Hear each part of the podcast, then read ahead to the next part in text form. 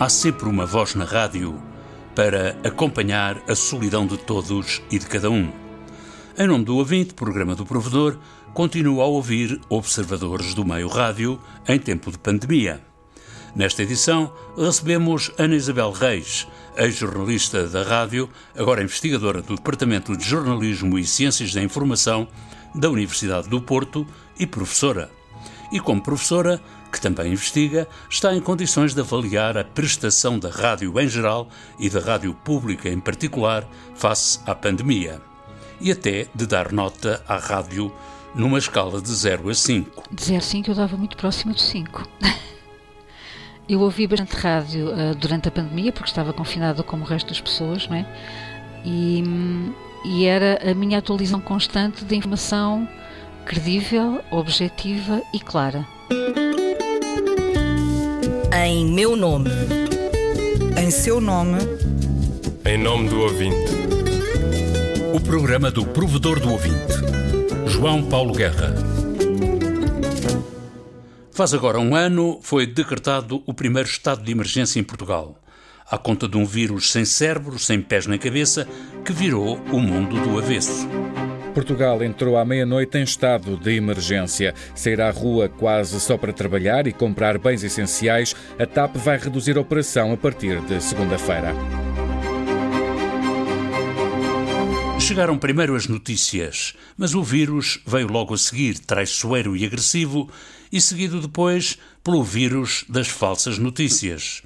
A rádio e as rádios, nem sempre bem apetrechadas para a sua própria razão de ser, a mobilidade, reagiram. Os jornalistas e os animadores uh, fizeram rádio a partir de casa, parecia que estávamos outra vez a ver imagens das rádios piratas, não é? da cozinha, da sala, com microfone e, e um computador agora, que, que, na época não existia, mas pronto. E a rádio dirigia-se a dois estratos diferentes, os que estavam confinados como eles, mas também aqueles que continuavam a trabalhar porque não podiam estar em confinamento. Um, e tínhamos muito todos para partilhar e para ouvir, e a rádio passou a ser quase um confessionário. A investigadora Ana Isabel Reis considera que a rádio em geral, e nomeadamente a rádio pública, procuraram e encontraram resposta para a pergunta: o que fazer em tempo de pandemia? Eu acho que todas elas encontraram uma resposta.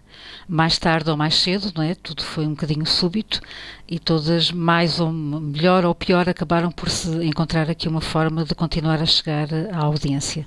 No primeiro confinamento, faz agora um ano, ao vírus da pandemia acrescentou-se o vírus do medo e da incerteza. Ninguém sabia o que esperar do dia seguinte.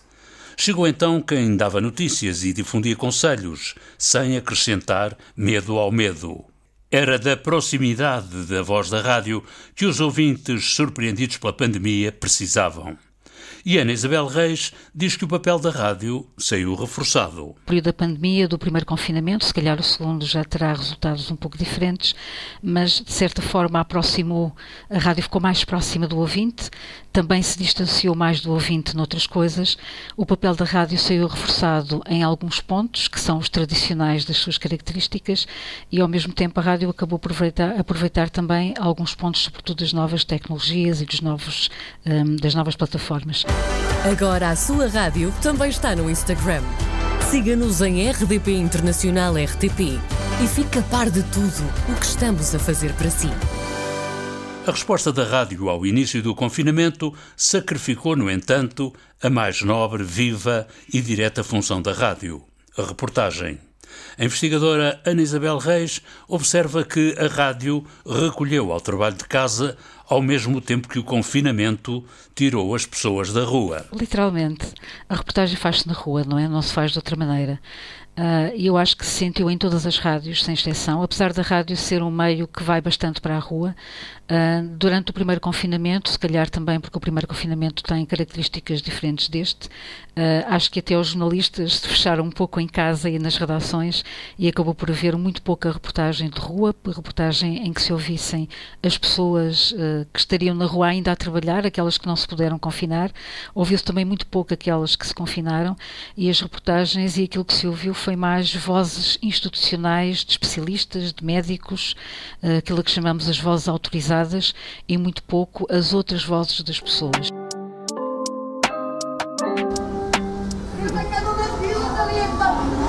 Não.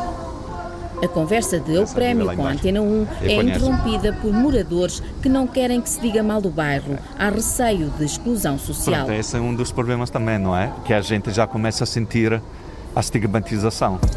Santa Clara é a única freguesia do Conselho de Lisboa em estado de calamidade por causa da pandemia. Toda a gente apanhou, ficou sem trabalho, ah, ficou sem tudo. No Largo das Galinheiras, Maria está à espera de autocarro. O autocarro costuma vir cheio, cheio, cheio. então?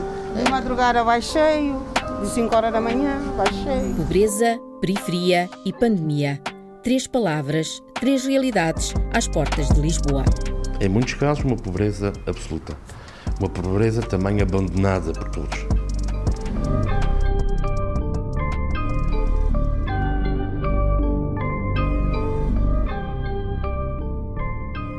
A rádio que perdeu espaço na rua com o confinamento procurou novos formatos, tecnologias e plataformas para dar resposta à pandemia. Contra o vírus, informação, contra o isolamento, companhia. Essa foi a parte que eu achei mais interessante, porque tanto as rádios com formatos mais jornalísticos, com mais programas de informação, como as rádios musicais e, eh, e mais de entretenimento, todas elas procuraram, sobretudo, esclarecer as pessoas, tirar dúvidas. E de forma direta, não era apenas o jornalista que questionava o especialista, era o próprio ouvinte que podia colocar a questão uh, e tanto colocava no formato tradicional, através do telefonema, não é? Para os fóruns, por exemplo, ou para a antena aberta, mas era também uh, através de outras novas tecnologias, não é? Portanto, era através do WhatsApp, era através do Facebook, era através do Instagram. É da essência da rádio, a mobilidade mais a proximidade. Houve aqui uma preocupação muito grande por parte da rádio, especificamente da rádio pública, de, eh, sobretudo, esclarecer e ser um veículo da informação útil, a procurar descodificar a informação técnica. E acho que essa, essa função de, de prestador de serviço de informação útil que está na gênese da rádio e é uma das suas funções, nesta altura se notou bastante. E acho que houve aqui um esforço enorme de todas as rádios de criarem espaços em que, eh, depois, numa fase quase posterior, dessem voz às pessoas pessoas e àquilo que as angustiava ou às dúvidas que tinham técnicas e em que puderam servir aqui quase de um esclarecedor, de um explicador para que as pessoas tirassem e ficassem mais tranquilas. E como diria Pedro Abrunhosa, é preciso ter calma. Muita calma e zero contacto físico, mas usar o mais possível formas de contacto, sim, telemóvel, pelo Skype, pelo WhatsApp, formas de contacto da atualidade para evitar a solidão. É o que recomenda a psicóloga Renata Benavente. Podemos estar próximos emocionalmente, ainda que sem esse contacto presencial. E, entretanto, é preciso ter calma. Na missão de informar, a rádio pôs o melhor de si própria em funcionamento, apesar de todas as limitações. E essa poderia parecer uma missão quase impossível. No centro de tanto e tão diversificada informação, selecionar e dosear a corrente informativa sem semear o pânico nem difundir falsidades. A investigadora Ana Isabel Reis estudou a forma como a rádio separou o trigo das notícias do joio das falsas notícias. Há coisas em que a rádio ainda vai subsistindo um bocado à margem. Acho que o sensacionalismo, apesar de tudo, ainda está distante da rádio. Uh, os longos diretos também ainda estão, dos locais ainda estão também um pouco ausentes uh, desse ponto de vista. Todas procuraram, de alguma forma, transmitir com clareza as informações, uh, mesmo em períodos em que elas se atropelavam, e havia períodos em que a informação se atropelava, não é? surgem sempre coisas novas e às vezes é difícil distinguir não faltou quem espalhasse a falsa notícia de que a rádio perdeu ouvintes com a pandemia. Querem com isso dizer que em Portugal desceu a audição na FM por força da diminuição do auditório nos rádios dos automóveis. Mas ao mesmo tempo aumentou a produção de podcasts e também o consumo de som em geral pela internet, pelas vias pelas quais os conteúdos da rádio se prolongaram aumentou bastante o consumo de rádio via internet, via telemóvel também, sobretudo nas faixas etárias mais jovens, e houve um maior consumo de podcast, eh, de consumo e de produção. A investigadora Ana Isabel Reis faz as contas com todas as parcelas, e não só com a quebra de audição ao volante. A rádio é sobretudo consumida uh, no carro e uma vez que as pessoas deixaram de ir trabalhar de carro e passaram a ficar em casa, acabaram também por consumir menos rádio. Até porque os locais de consumo em casa uh, como nós sabemos, a vida familiar com o teletrabalho nem sempre é muito fácil de conciliar, portanto começaram a consumir mais os produtos que estavam alojados nos sites ou que podiam ser consumidos em formato podcast, que podem consumir noutro horário, noutra altura e noutro dispositivo que não necessariamente o rádio tradicional. My name is Bono and I am a rockstar.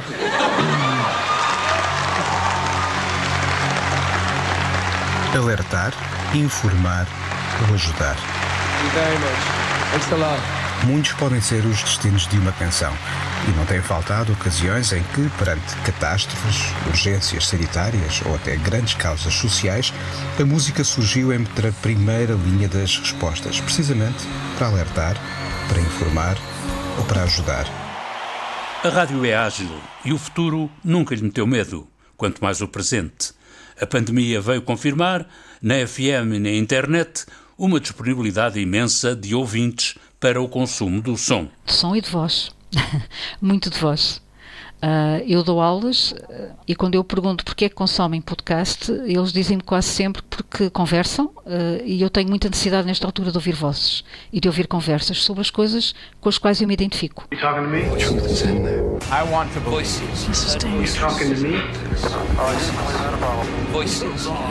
President Kennedy died at 1 p.m. Well, I'm the only one here. Here's Johnny.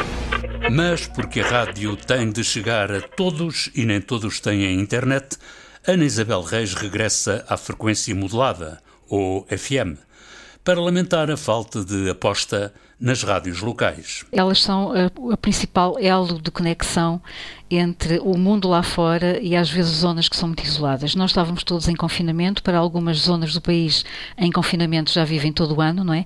Uh, e as rádios locais às vezes são o único ponto de contacto que, que as pessoas têm com o mundo exterior e com aquilo que se passa lá fora, para lá do sítio onde vivem.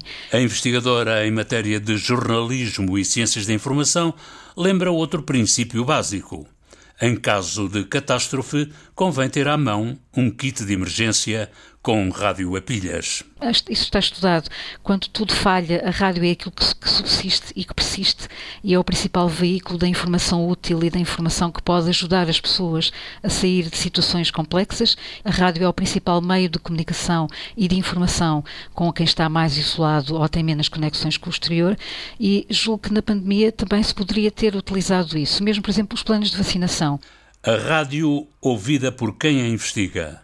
Nesta edição do programa do Provedor, o papel da rádio frente à pandemia foi analisado por Ana Isabel Reis, investigadora do Departamento de Jornalismo e Ciências da Informação da Universidade do Porto e professora. E como professora, Ana Isabel Reis deu nota máxima à rádio na primeira fase da pandemia, numa classificação de 0 a 5. Eu acho que foi muito próxima do 5. Esta edição do programa do Provedor do Ouvinte, na série sobre um ano de pandemia e confinamento, começou ao som de Respirar, tema de Rodrigo Leão, gravado pela orquestra e coro Gulbenkian. A música do genérico do programa do Provedor do Ouvinte é da autoria de Rogério Charras, interpretada pela guitarrista Marta Pereira da Costa e o contrabaixista Richard Bona. Montagem de João Carrasco, ideias e textos Inês Forjás, Viriato Teles e João Paulo Guerra. Em meu nome. Em seu nome. Em nome do ouvinte. O programa do provedor do ouvinte. João Paulo Guerra.